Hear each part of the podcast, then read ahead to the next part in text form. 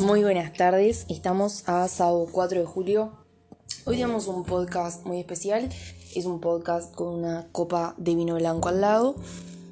Es un podcast en donde nos vamos a cuestionar varias cosas, nos vamos a cuestionar la paternidad, la socialización, el efecto que, tienen nuestros padres en nosotros, el efecto que, que pueden llegar a tener nuestros amigos. Pero yo creo que más que nada me voy a enfocar en lo que es la paternidad porque bueno, no, hoy me levanté, once y media, analizando un montón de cosas. Cosas que obviamente no vengo analizando desde hoy, sino que las vengo analizando desde hace un tiempo, entendiendo por qué soy así, por qué tengo determinadas formas de comportarme. Y, y bueno, y llegué a la conclusión, mamá y papá, que la culpa es de ustedes. Bueno, no, no es que la culpa sea de ellos, obviamente, también hay que aclarar que uno como adulto tiene determinada capacidad para saber lo que está bien y lo que está mal, pero lamentablemente lo que está bien y lo que está mal también es algo que te lo van inculcando tus padres. No quiero eh, perder de contexto que este video surge por eh, un video bajo ningún término que subieron hace unos años de una improvisación en el cumpleaños de Pablo Agustín, donde Pablo Agustín le decía a Bárbara que era manipuladora, mentirosa, no sé, unas cosas así. Y, y Bárbara le responde que ella no era así, que sus padres le hicieron así. Bueno, eh, a raíz de ese comentario, no, ese comentario medio en burla, que a mí me resulta una burla bastante tediosa porque no es que me ande justificando por la vida en mis acciones porque mis padres me hicieron así, ay, entonces yo puedo ser una mierda. No. Pero realmente me considero sí una persona que dice frecuentemente, bo, yo hay cosas que tengo que cambiar, pero la verdad es que mis padres me, me enseñaron así, me inculcaron así, y por más que yo no lo quiera reproducir inconscientemente, me nace, ¿entendés? Me nace responder o actuar de determinadas formas que capaz que no son las correctas y yo puedo entender en el momento pasado que no son las correctas porque la persona no se le toma bien, pero eh, también es como que la otra persona para mí es un saco, una bolsa de todo lo que tienen, todo lo que metieron sus padres adentro.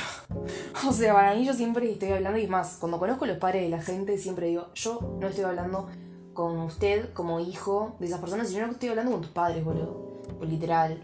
Porque hay personas que es verdad que son todo lo opuesto a sus padres, que de todas formas sus padres también inciden en eso. O sea, vos como padre incides en que tu padre no quiera ser, en que tu hijo, perdón, no quiera ser como vos.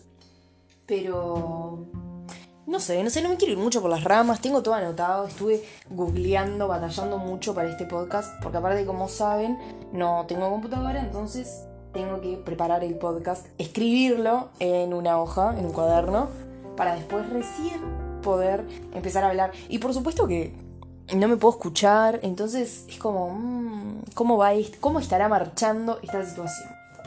Bueno, no quiero irme más por las ramas, así que les voy a leer un fragmento que, que encontré en una página de, de psicología. Dice así, el tipo de ser humano que sea el niño depende del ambiente familiar, donde se forman los valores o por el contrario, antivalores. Eh, bueno, eh, creo que yo siempre, desde que arranqué a estudiar la socialización, tuve un clic en la cabeza. Tuve el clic. A ver, ojo, puede. Hola, ese es mi, mi cuñado, ¿cómo se dice? Cuando es el hermano de mi novio. Eh, capaz que no sonó y yo estoy aclarando algo, pero no. Cuestión, sigo con esto. Eh, ay, me olvidé que estaba diciendo. El, ser humano, eh, para formarse, te pasa por un proceso de socialización. Esa socialización, socialización, así, esa socialización tiene distintas características conforme al lugar donde uno nace, ¿no? También hay un, peso cultural muy importante siempre, pero el pilar fundamental eh, siempre fue la familia. Siempre me acuerdo que cuando nosotros dábamos socialización, el pilar fundamental era la familia.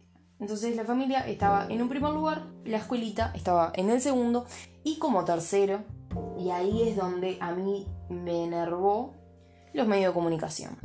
Porque claro, es verdad, los medios de comunicación, lo que uno consume, el contenido audiovisual que uno consume, las mismas, desde canciones hasta noticieros, son cosas que nos influyen. Nos influyen como personas, nos van formando determinadas características, a ser empáticos, a no ser empáticos, ves una noticia y decís, bueno, está así, la vida es así, es una desgracia, o decís, pa, qué horrible. Yo soy una persona particularmente que cuando se pone a pensar en cómo está el mundo, por ejemplo, yo iba a hacer un podcast de, la pandemia, pero me resultó bastante complejo el poder realmente escribir todo lo que yo. Primero que, claro, lo tengo que escribir a mano, ¿no? Y después lo tengo que leer, o sea, lo tengo que entender, no es que lo puedo escribir así nomás.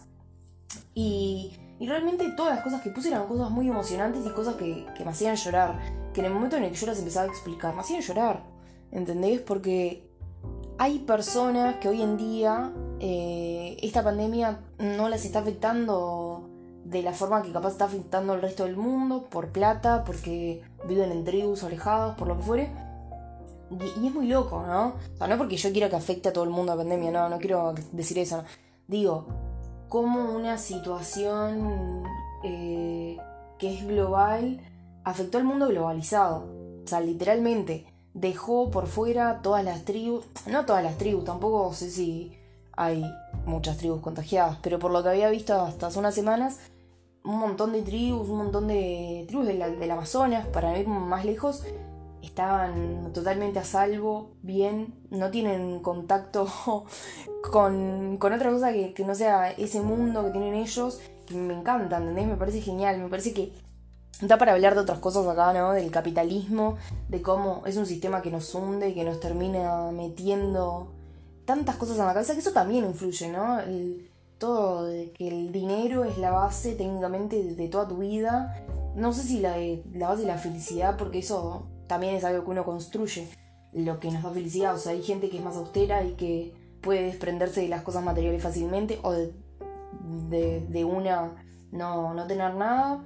Y, y, hay gente que no, hay gente que todo lo contrario, que o sea, que el dinero es lo que, lo que más felicidad les da y lo que más tristeza les puede haber causado, porque también cuando uno tiene mucho, mucho, mucho, mucho, así como viene, se va, y cuando se va, créanme que a esas personas les duele bastante. No sé por qué me fui tanto por las ramas, la verdad, no, no tengo idea. Pero quería comentar esto, que es un tema para mí bastante importante, la socialización. Bueno, papá y mamá, entonces, o papá y papá, mamá y mamá, abuela, abuelo, abuelita y abuelita, abuelita y abuelito, no sé, como quieran. Las personas que nos crían eh, son las personas que van a formarnos a nosotros como seres humanos no solo eh, en lo personal, o sea, nos van a formar fisiológicamente, neurológicamente, esos son los ámbitos de, información que nosotros tenemos, ¿no? Eh, cognitivos, sociales, tal personal, por supuesto, son ámbitos de formación en donde las cosas que a nosotros nos suceden nos influyen obvio que cuando digo fisiológicos y neurológicos, vas a decir, mmm, pero que te ayuda, te modifica la sinapsis. No sé si te modifica la sinapsis, pero seguramente te modifica muchas conexiones neuronales. O sea, nuestro cerebro se plastifica. Yo me acuerdo que tuve que hacer una monografía eh, y tuve que hablar con una toxicóloga. Entonces la mujer tipo nos contaba, ¿no? que el cerebro se plastifica y se moldea y como hasta los 21 años recién nuestro cerebro agarra una forma y unas conexiones que ya quedan establecidas tipo para el resto de nuestra vida. Pero en realidad el hecho de que nuestro cerebro se esté moldeando hasta los 21 años nos deja una amplia ventana de decir, bueno, el consumo de drogas a temprana edad realmente genera eh, diversos temas a nivel neuronal, psicológico. No estoy ni fomentando ni diciendo que no consuman. Estoy tirando nada más información. Esto es totalmente informativo y no es para inculcárselo a nadie, ni para que nadie sienta culpa, ni para nada. O sea, solamente debatir, hablar, distendernos un rato con esta copa de vino a la cual le voy a dar un trago. Muy bien. Vamos a seguir. En estos ámbitos de formación, la parte neurológica que estaba hablando, eh, bueno, puede incidir realmente que nuestras conexiones neuronales no se formen de la forma que se tenían que formar y terminar siendo eh, personas que dependen de medicamentos. Por ejemplo, si sos depresivo, fluoxetina, sertralina, eh, no sé, si tienes algún tipo de déficit de atención o lo que fuera. Porque hay cosas, hay cosas que uno nunca va a saber si estaban predeterminadas. O sea, si es algo que ya te iba a pasar desde antes de que tus padres te criaran y eso se descubriera, o realmente es algo que pasó por tus padres y por todo lo que tuviste que pasar. No sé, este es loco, ¿no? Porque yo el otro día estaba viendo Damian Cook, no sé si conocen ese canal, que mm, un experimento que hicieron a un bebé, eh, siete meses creo, no sé si murió al año el bebé. Era como me acuerdo que le ponían animalitos a los que él no le tenía miedo realmente, pero les ponían sustos. O sea, no sustos, pero sí sonidos muy bruscos para que el bebé se asustara y asociara eh, el tema de ver al conejito ponerle con el susto y se, ponía a llorar. Y el niño muere, muere al año. o sea, no sé, eso realmente iba a pasar. Porque aparte no me acuerdo de por qué muere, muere por algo cerebral, tipo una cosa así creo que era. Eso realmente iba a pasar antes de que, los padres lo sometieran a... o dejaran, dejaran, no sé, accedieran a que sometieran a su hijo a esta investigación media rara, ¿no? O sea, media rara no, está genial, tipo, todos queremos saber qué es lo que pasa si a nosotros nos quieren implantar determinadas ideas, todo eso. Pero es lo que pasa, o sea, es lo que pasa. Para mí es muy importante tener en cuenta siempre que nosotros influimos mucho, mucho en el resto. Y sobre todo cuando somos padres. Cuando vayamos a tener hijos, o para los que tienen hijos, realmente traten de, ser sanos. O sea, de ser sanos ustedes con ustedes mismos, de quererse, de amarse, de no estar tipo con gente que les grite, que les golpee, que, les trate como el orto. Amen a sus hijos como son, tipo no, no es que ah, mi hija es lesbiana o, o mi hijo es homosexual y no lo voy a querer. Las cosas no son así, o sea, hay cosas que uno no las elige y te toca, ¿entendés? Te toca y te toca querer y te toca amar y te toca bancar y te toca sentirte orgulloso, porque tu hijo va a ser tu hijo. Y si vos lo quisiste desde el primer momento, ¿por qué no lo vas a querer después cuando te diga? A ver, no estamos hablando que es chorro. Igual de todas formas, yo creo que soy pro de que si tu hijo chorro tenés que quererlo igual. Vas a tener que denunciarlo, ¿no? pero tenés que quererlo igual. No sé por qué, no sé por qué me voy tanto por las ramas, pero me encanta irme por las ramas y ver que el tiempo pasa y que yo estoy acá hablando boludeces. Vamos a seguir. Ya habíamos dicho que el tema de la cultura que, que impactan, pero quiero pasar al primer punto de la socialización y es el único en el que seguramente me quede, que son los padres. Los padres como nuestro mayor ejemplo. Porque claro, nosotros, a ver, yo nací cuando mis viejos tenían 20 años. O sea, eran jóvenes, no tenían otros hijos podrían haber tenido otros hijos antes, pero no es mi caso, no los tenían. Eh, tuve un hermano recién a los 16 años y por parte de madre únicamente. Pero mis hijos, mis hijos, mis hijos, lo tengo ahí, hijo, mi padre.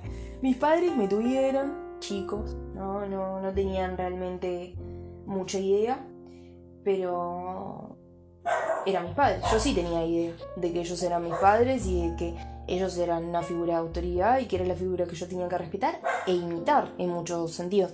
No sé si está. se va a escuchar el ladrillo de una perra. No sé, ahí creo que se calmó. Eh, se me fue el Chromecast, no puedo creer. Bueno. Qué perra de mierda. Eh, amo a los perros, no tengo ningún problema, pero siempre me pasa lo mismo. La perra empieza a ladrar cuando algún vecino o algo hace un ruido y es como te corta la motivación. Y aparte yo que tengo una memoria tipo Dory, me voy olvidando claramente y me voy perdiendo y siento inclusive que el espectador, la persona que lo esté escuchando más que nada, esto no se puede ver, eh, lo va a como que no puede seguir un hilo conductual. Creo que yo, como que yo no puedo seguir el hilo conductual y pienso que el otro no va a poder seguir el hilo conductual porque yo me voy, me voy. Es como que de repente estoy hablando de la gente pobre en África y después digo, socialización, mis padres me malcriaron. bueno, no, te juro que es, es muy complejo hablar de esto sin poner algún ejemplo personal. Así que quiero pasar primero a los cuatro modelos de crianza que estuve viendo en una página. O sea, solo esto lo vi en una página, quiero aclarar. Que supuestamente para este psicólogo son los cuatro modelos de crianza que rigen actualmente. Mm. El primero es el autoritario. Dice que tiene un alto nivel de exigencia para con su hijo, pero un bajo grado de sensibilidad, o sea, de, lo que es la parte afectiva. Siempre van a priorizar lo que es el tema de la obediencia y de mantener controlado al hijo, porque tienen normas bastante como rígidas y castigos duros. Estoy leyendo, así que seguramente van a notar, o sea, no estoy leyendo, estoy mirando una hoja y tirando los datos, así que pueden notar que capaz no está tan fluido. Em, el niño, o sea, supuestamente, y según esta página, no, no puede llegar a desarrollar em, como otro niño, capaz con padres más democráticos, no pueden llegar a, desarrollar su autonomía, son mucho más indiferentes y poco afectuosos los padres, ¿no? Eh, después tenemos el permisivo, que es eh, la crianza sensible, poco firme, ¿no? Más desde lo afectivo que desde la norma, ¿no?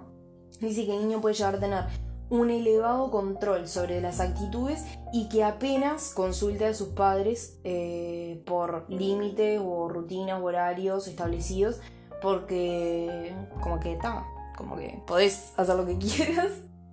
Aceptan las decisiones de sus hijos e inclusive en los casos donde estos, o sea, estos, los hijos, Mm, manifiestan un deseo, ¿no? Un impulso.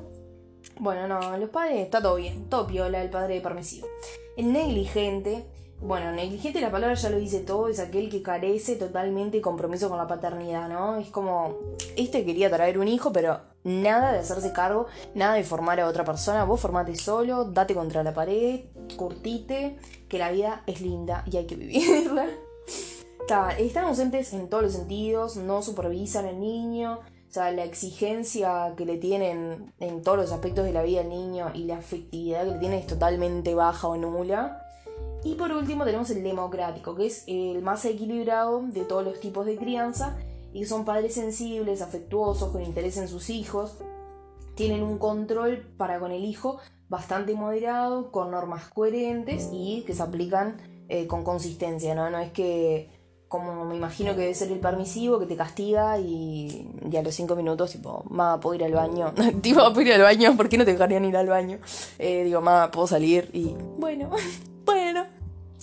Eh, ¿Vieron el meme ese que dice, no? Well, así, tal cual. Eh, democrático, ¿estamos en eso? Control moderado, normas coherentes aplicadas con consistencia. hay intercambio de opiniones entre los padres y los hijos desde el respeto, o sea, los padres respetando lo que les dicen los hijos y dicen que este es como el mejor estilo de crianza porque también fomenta lo que es la autonomía en el individuo y la individualidad. No tengo nada más que leer en la hoja, así que de acá al fin va a ser todo medio improvisado. Mm. Disculpen, estaba tomando. Bueno, eh, cuestión. ¿Son los padres culpables de, de las cosas que nos pasan? Bueno, las cosas que nos pasan no. Pero de cómo somos, yo creo que sí.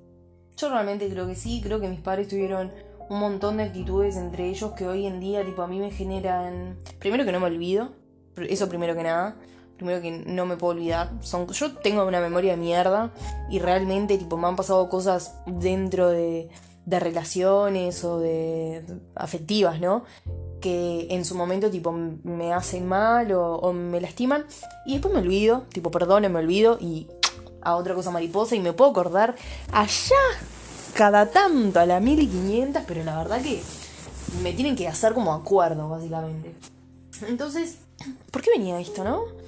Me tienen que hacer acuerdo porque Después de escucharme los 19 minutos y 25 segundos que había grabado, eh, bueno, sigo. Nada, que, que bueno, que hay cosas que en realidad a mí se me olvidan súper fácil, pero hay otras cosas que no. Y gran parte de esas cosas que no se me olvidan son cosas de mis viejos. Son cosas que, que bueno, yo me acuerdo más que nada de cuando era chica. No son tanto cosas. Bueno, a ver, hay un montón igual de cuando ya tenía 15, 16 años, que viste que la cabecita no es lo mismo que un niño de 8. Pero que ellos se separaron cuando yo tenía 8 o 9. Y, pero estaba, me acuerdo, me acuerdo de, de cosas cuando tenía 8 o 9 años, cosas que me decía mi vieja, fuertísimas, ¿no? Cosas que me decía mi viejo también, tipo, fuertísimos. Era como un programa de real, así, todos los días. Y, o, o capaz que no, capaz que esa fue la forma en la que yo lo viví. ¿Entendés? Que, que bueno, era una niña y lo podía vivir de una forma mucho más exagerada. Pero para mí, yo no exageré nada. Yo esta película no la exageré, la vi completa y yo me acuerdo de lo que vi. Néstor, me acuerdo. A ver, era todo muy loco, ¿no? Em, no sé hasta dónde. Primero que, que, bueno, son cosas de la intimidad de mi familia, ¿no? De, de mis viejos, entre ellos. No sé hasta dónde está bien y hasta dónde puedo contar. Tampoco sé si alguien conocido va a escuchar esto algún día. Pero. Bueno, vieron cosas muy saladas. Muy saladas. Desde. Tipo, conspiraciones con brujerías hasta psiquiátricos, de todo. Policías entrando a la casa, vidrios. Y le pasó una perra. Vidrios tipo volando muchas cosas, me acuerdo muchas cosas, mensajes, cosas que, que mis viejos hablaban, charlas que tenía yo con mi vieja o con mi viejo cuando se separaron. El, estar caminando por, por esas calles de, la unión de noche, aparte de todo lo que, lo que el ambiente, ¿no? El paralelismo psicocósmico, diría la Sandra, mi, mi profe de literatura, de, vos si escuchas esto, te juro Sandra, me cambiaste la vida. Sandra era una crack estaba, perdón, cuestión ese paralelismo psicocósmico ¿no? que, que hay en, en, el hecho de que, me acuerdo esa imagen vívida de que era invierno, de noche, La Unión es un barrio acá en Uruguay, tipo medio medio, ni muy muy, ni tan tan, o sea, ni muy malo, pero es bastante malo, pero no es buenísimo, ¿no? Es un, barrio vivible, vivible. O sea, el vecino enfrente casi todas las noches sabía que llamaba a la policía, llegaba desacatado. ¿Vieron el, el, loco de yo necesito amor, comprensión? Bueno, ese era mi vecino. O sea, no era ese realmente, pero así era mi vecino. Y se desacataba. Y era. Mmm, ese gurí llegaba drogado. Yo era chica, ¿no? Era chica. Tenía 7 años a 10, ponele, más o menos que fueron los años que viví ahí. Era bastante chica. Yo lo veía. Mmm, señor, no me robe. Pa, no me puedo ir por las ramas y no puedo volver a escuchar esto porque ya son 23 minutos. Em, ya me acordé, ya me acordé. Estaba hablando sobre em, lo que me acordaba de los mensajes. Me acuerdo, y más, o sea, la charla esa que me acuerdo de, del barrio, en Unión, de noche, todo en invierno, es una charla de unas idas al cine, de, ah, de mi viejo con la persona que, había acabado mi madre. Y no sé, yo hoy le contaba a mi novio, le decía, oh, yo te juro que me acuerdo de ver a mis viejos la noche anterior, tipo, no quiero llorar, la puta madre. De ver a mis viejos la noche anterior, abrazándose, besándose, acostados los dos en una cama, tipo, como la imagen más clara de lo que para mí era el amor. Y, y al otro día, bueno, mi madre sacatadísima, desacatada mal, tirando vasos, que no me acuerdo más si tiraste un espejo o un mate o todas las cosas por la ventana, creo que fue todo junto, ya realmente nada, es como esas cosas, ¿no? Que uno no se olvida, que que me dijeron, tipo, que estaban separando, me acuerdo que me levanto, están mis padres sentados y yo voy, mm, ¿qué pasa? Hola, ¿aló, policía? Y nada, y me dicen que se van a separar y me mandan a la escuela. Claro, mi madre, obvio, o sea, después pasó el tiempo y me dijo, bueno, mira, yo me estaba separando de tu viejo por esta y esta razón, que yo ya la sabía igual de chica, pero nada, estaba mal y necesitaba un tiempo para mí sola, no quería que me vieras mal. Y es muy razonable, o sea, es muy razonable, pero es poco empático con el hijo, ¿no? O sea, no poco empático, no quiero decir que madre fue poco empática porque seguramente, tipo, no fue algo que se cuestionó, no por mala, sino porque ella misma se veía en un problema o en una situación muy dolorosa que no la sabía manejar. Repito, mis padres me tuvieron muy jóvenes. Mi padre, yo tenía idea de que ellos eran una figura realmente importante en mi vida, pero ellos no tenían la misma conciencia ni las mismas herramientas tipo para poder transmitirlo. ¿Entendés? Eran gurises realmente. Eh, igual no los quiero justificar tampoco. A ver, ellos cada uno actúa como le sale, como le enseñaron, imitando también un poco a sus padres, tratando de no imitarlos en muchos otros aspectos. En muchos otros aspectos. Eso es algo analizable en la psicología. ¿Por qué digo muchos otros aspectos y no en otros aspectos? Porque le agrego eso de mucho, de realmente una cantidad. Porque me pesa, mamá y papá me pesa mucho.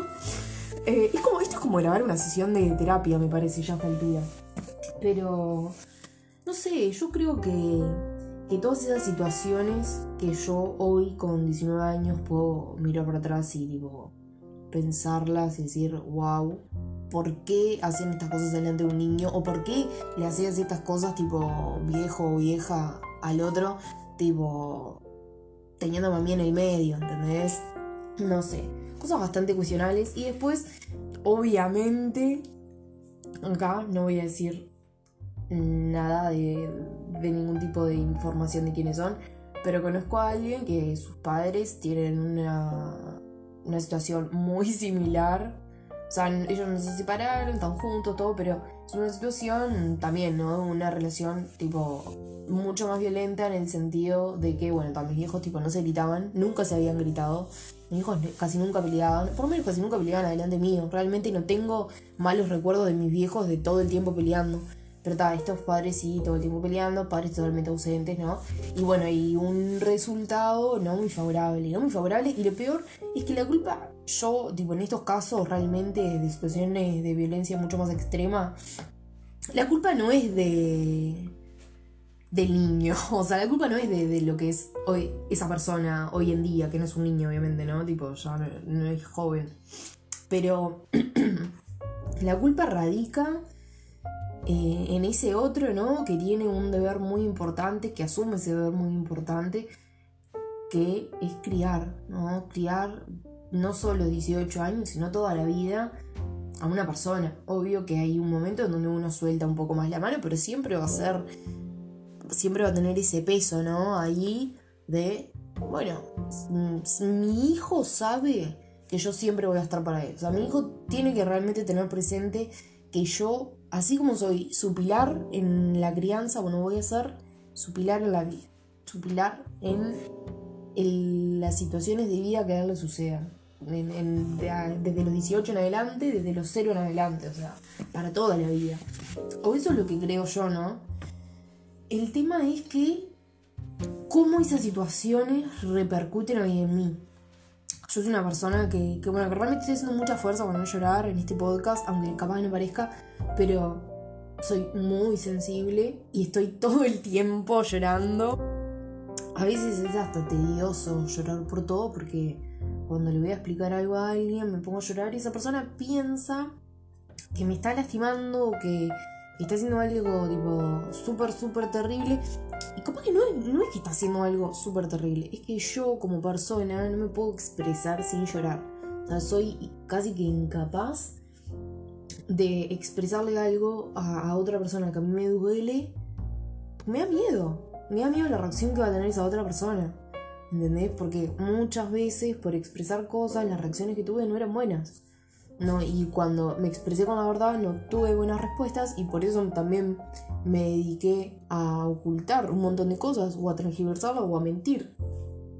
Entonces, no sé, no sé, ya esta copa estaba muy llena, ya le queda muy poco para mí, más, bueno, otras cosas. Eh, no, yo creo que no sé si se puede seguir así. Voy a darle capaz un ratito más y me voy. Pero mm, es duro, es duro, ¿no? Yo creo que mis padres nunca se pensaron que iban a tener un impacto tan grande en mí. O sea, creo que... Mm, no sé, no sé si ellos alguna vez se lo cuestionaron o lo pensaron de la forma en la que lo pienso yo. Porque yo realmente lo pienso como que mis padres, tipo, A mis padres para mí me dieron el manual de la vida. Me explico, mis padres me dieron las instrucciones. Y las instrucciones las escribieron ellos como ellos quisieron. Tipo, y no lo digo de mala, o sea, le digo que, para mí es así. Para mí, hablando mal y pronto, yo tenía unas instrucciones, agarraron, las escribieron, me fueron educando, me fueron educando. A veces educar no es sentar a tu hijo y empezar a decirle cosas, es educarlo con cómo me comporto yo ante una situación. Ponele, boludeces. Yo me acuerdo que mi madre siempre se pisaba las bolas, siempre que tenía que quedar eh, doce y media en un lugar con mi padre.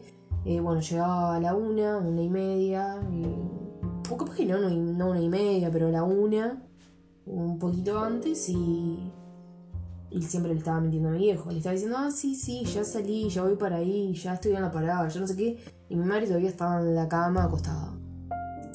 No sé, son esas boludeces. ¿Por qué mi madre no le podía decir a mi viejo, eh, ay, pará, vamos a dejarlo 10-15 minutos más, le dejamos como dos más tarde, me dormí, no sé, eh, estoy cansada, estoy con Aus.